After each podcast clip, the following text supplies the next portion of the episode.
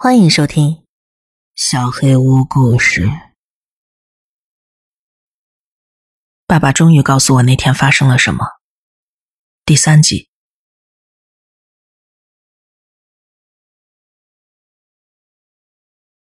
再次感谢大家的关注和观点分享。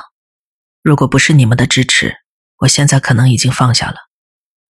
因为我了解的越多，我好像就越想不明白。感恩节期间，我确实从爸爸那儿了解了更多信息，我不得不消化了好几天的时间。现在我有了一些头绪，我觉得可以分享了。我刚把杜松子酒放下，爸爸就盯着我看，好像我在设置一个陷阱。其实或多或少，我确实是的。我怀疑他明白我为什么来的。但是我确信他并没有跟妈妈交流过，他们仍然憎恨着彼此。不过爸爸还是那个大男人，他不会拒绝酒精的。我一直在等待着某个合适的时机，但总觉得还不是时候。结果是我并没有开口询问的必要。爸爸问马特叔叔有没有说什么，我告诉他，他说了。但是很多东西都让我更加糊涂了。爸爸的回答是：“习惯就好了。”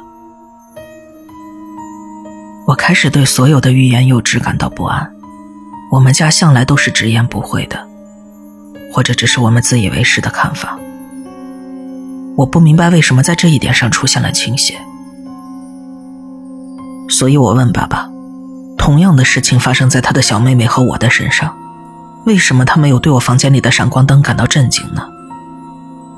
或者还有，他发现我那些照片的时候，为什么没有立刻警觉起来？发现我身处危险之中，他为什么什么都不做呢？他告诉我，他做的事情比我知道的多得多。他说我是典型的被电子游戏毁掉的一代，然后让我再喝一杯酒。因为今天是感恩节了，所以我又喝了一杯，但是我并不觉得有什么好感恩的。又是沉默的对坐，这种沉默的气氛对于我们来说非常典型。然后他说：“我从来都不喜欢那只小老鼠。”我静静的等他继续说下去，爸爸总是有他自己的节奏。我是说。提米让，我没想过他会说起提米。就我目前了解的情况来看，他只是个边缘人。但爸爸似乎有很多关于他的事情要讲。关于提米，爸爸说提米不是一个彻头彻尾的坏孩子，他只是很奇怪，脸色苍白，身体孱弱。大部分孩子都不喜欢他。他的父母好像也不喜欢他，甚至那些喜欢他的孩子也并没有那么喜欢他。大家都觉得提米的父母不怎么在家，尽管很难确定他们到底在不在。他们很不合群，有流言蜚语说他们是亲兄妹。但有一点是可以肯定的，他们继承了大笔的遗产，跟镇上其他家庭不一样。他们没有饲养任何牲畜，他们只是从杂货店里给提米买各种各样的东西，然后消失。爸爸说，在今天这被称作疏于照顾，但在过去，邻里之间可以相互照应。有件事让爸爸一直觉得很奇怪：每当他们想跟提米做一些听唱片以外的事情，比如说去玩踢罐子，他都说要去问问他的父母。但是他们从来没有看到，甚至没有听到他的父母在家里，所以他们很惊讶。然后提米会走进一个房间，随手关上门，里边传来提米跟别人说话的声音。每当他走出来，就会告诉他们，他得留在家里。这种情况发生过好多次，他们也不常约提米让出去玩。他不喜欢提米的另一个原因是。提米会做一些奇怪的事情，有时候他看上去很正常，有时候他就会变得很不一样。有一次，他们一起听提米拿到的新唱片，提米突然关掉了唱片机，告诉他们，他学会了一首新歌舞。爸爸不太感兴趣，他觉得这很幼稚。但是弗罗拉和马特想要看看。提米开始倒着滑步，像是冻僵了一样发着抖，还发出尖叫声。爸爸有些恼火，让提米别再跳了，但是提米并没有停下来。爸爸从来没见提米对唱片之外的任何东西表现出兴奋。甚至不曾表现出任何的情绪，但是当提米跳这个所谓的舞蹈时，他变得面目可憎，脸上的表情仿佛对什么恨之入骨。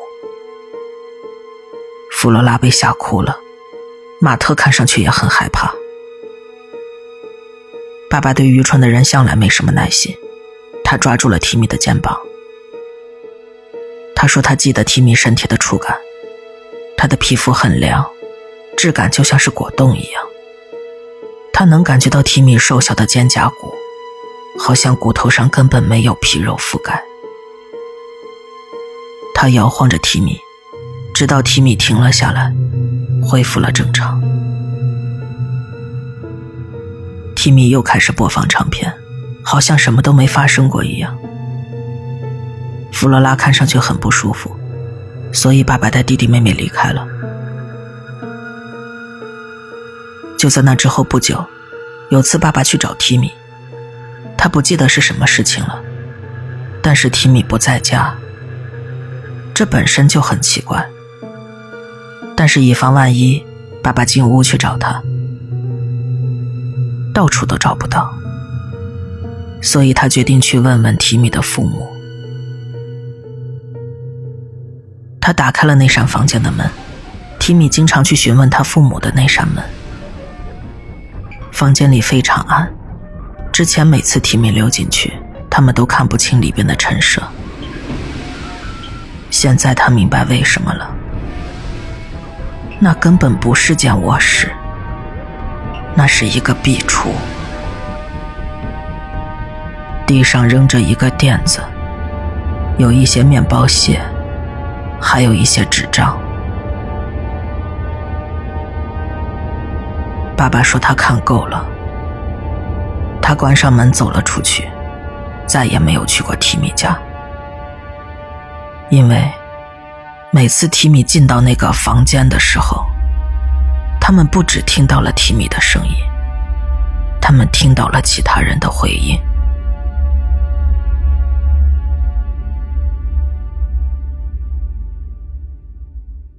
我已经喝了超过自己酒量的杜松子酒。但我还是忍不住颤抖了。一个念头突然击中了我。我问爸爸：“这是不是发生在弗罗拉失踪之后呢？”爸爸说：“不是。”我又问：“弗罗拉失踪那天呢？那天你不是在提米家吗？”尼马特叔叔经常记错事情。爸爸说这话时，严厉的瞪了我一眼。就像这是我应该一辈子牢牢记住的真理。我很会观察爸爸眼神中的含义。关于马特叔叔，爸爸说那天马特过来跟他说，提米打电话邀请他们去听新唱片。他听到有人打过电话，没觉得有什么奇怪的，但是他并没有跟他们一起过去。爸爸去杂货店给贝蒂科芬买礼物了。他当时在追求那个女孩。是马特和弗罗拉两个人去了提米家。爸爸在杂货店里见到了提米。提米拿着一大叠钞票，买了一些吃的。爸爸一生中从来没在任何一个地方见过那么多钱，所以他不可能忘记那个场景。他跟提米打了声招呼。但是提米只是付了钱，带着那些吃的和账单走了出去。而那天，弗罗拉再也没有从提米家回来。这就是我知道的一切。我告诉爸爸，马特叔叔说弗罗拉一个人离开的时候，他正在和提米一起听着音乐。那，他当时是跟谁一起听唱片的呢？不是提米。爸爸只说了这一句，如此简洁，却如此让人毛骨悚然的事实。我立刻又灌了一杯酒，希望这杯酒能让我不再发抖。我看向爸爸，他盯着地板。带着一种我从未见过的悲伤与不甘。爸爸的酒量足够喝到我十次，所以喝了那最后一杯之后，他把我安顿到沙发上睡觉。我们的谈话也到此结束了。躺在沙发上，我突然想起了以前的一些事情。那时候我们家会一起去海滩上，我们围着篝火。大人们一边喝酒，一边讲述在那个小镇长大的过程中发生的故事。我们这些小孩就一边烤着棉花糖，一边听着这些故事瑟瑟发抖。这其中有真实的事情，也有一些鬼故事，全都掺杂在一起。也只有在这样的场合里，他们才会提起弗罗拉。听了爸爸说的。我想起马特叔叔在篝火边讲过的一个故事。他说他和弗罗拉常常一块去树林里散步。爸爸以前也跟他们一块的，但是进入青春期之后，爸爸显然对女孩比对看孩子更感兴趣一些。他们决定去海曼杂货店后面的树林里走走。那边没有路，几乎什么都没有。他们随便选了个入口，进到了树林。在这儿走上好几公里都只有纯粹的树林，那边现在已经属于国家森林的一部分了。一般他们会走上半个小时到一个小时的时间。爸爸让他们不要离开树林边缘，沿着边线平行着走。但是爸爸不在的时候，他们就会一直深入树林。那天，他们已经在林子里走了一个多小时了。起码马特是这么认为的。弗罗拉想要回去，但是马特还想继续往前。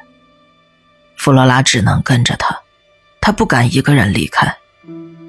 但是他很不高兴，抱怨着说要自己回去了。马特说：“没问题啊，别迷路了。”结果弗罗拉离开还不到三十秒，马特就感觉他在拽自己胳膊。他很生气。以为妹妹又在怂恿他一块离开，但是当他扭过头去，发现弗罗拉正指着他的背后。马特叔叔说到这里时，表情非常认真而严肃。他说自己永远不会忘记弗罗拉的眼睛瞪得有多大，有多害怕。马特叔叔转过身，看到一个男人站在树林里，他也害怕了。但那个人看上去并不可怕，他只是一个普通的男人。不过，没有人会无缘无故的深入森林这么远，他们也本不该出现在那里。那人背对着他们，看着树林深处，一动不动。他们尽可能的不发出声音，悄悄蹲下身观察那个人。但是那人什么都没做，只是站在那儿。马特说他很讨厌当时的情景，他觉得非常不对劲。他拉起了妹妹的手，这还是他第一次主动这么做。然后带着弗罗拉，尽可能安静的离开了。回去的路上，马特叔叔不停的回头张望。几分钟后。他确信已经远离了那个人，他早已经离开了视线，甚至已经超出了听力范围。又走了几分钟，马特听到了咚咚的声音。弗罗拉更用力的捏住他的手，所以他明白，妹妹也听到了。但是他们都没有说话，他们都被吓到了。咚咚声不断的变大，然后他听到了一声尖叫，从肺部上方发出来的尖叫声，好像受到了什么伤害。马特回头一看，之前那个人正冲刺一般穿越树木向他们跑来，边跑边大声尖叫着。他跟弗罗拉都吓傻了，甚至迈不开步子逃跑。他们退到一棵树下，蹲了下来。马特觉得那个人会杀了他们或者伤害他们，他不知所措。那个人追了过来，在离他们几步远的地方停了下来。他深吸一口气，对着他们的脸大喊：“滚出去！”他们吓得不敢动弹。那人就接着大喊：“滚出去！滚出去！滚出去！滚出去！滚出去！”最后，马特拽起弗罗拉，沿着来时的路跑了回去。就在快出树林时，他们听到我爸爸的声音从林中某个方向传来。他们正想跑回去找我爸爸，寻求哥哥的庇护。但是眨眼间，发现我爸爸就在树林边缘。他们径直跑向了我爸爸，爸爸带他们回了家。他说：“他们从来没把这件事情告诉自己的妈妈，因为他们觉得自己只是擅入了什么私人土地。”马特叔叔讲完这个故事之后，大家安静了很久。比起其他人，爸爸对这个故事显得更为困扰。我记得我也对此特别不安，因为他甚至让爸爸感觉到了不安。然后爸爸说。他记得第一次过来找他们的时候，怎么都找不到。爸爸以为他们回家去了，但是回到家里也不见他们的影子。他又去了杂货店和渔港码头，都不在。所以他又回到了树林。刚到树林附近，他就看到他们边哭边叫从树林中跑了出来。爸爸问他们发生了什么。以为他们见到狗熊或者其他野兽了，但他们只是不停的发着抖。爸爸带他们回了家，他们说出了整个的经历。爸爸说，他当时并没有告诉马特叔叔。他一到树林边缘就看见他们从林子里跑了出来，他并没有开口呼唤过他们。我不知道为什么突然想起了这个故事，这只是发生在我家的另一件怪事。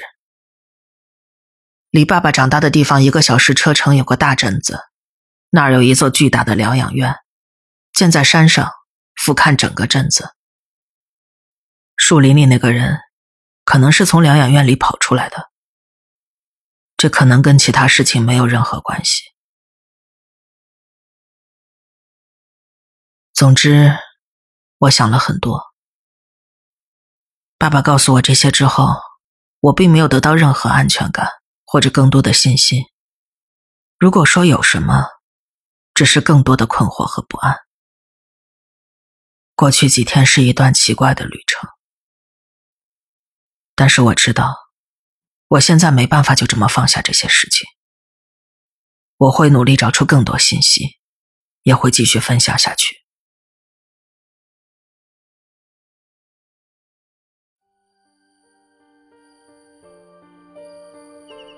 本期小黑屋故事就到这里。如果你做噩梦的话，没有关系，我会来把它吃掉的。我是小黑屋的墨，那我们梦里再见了。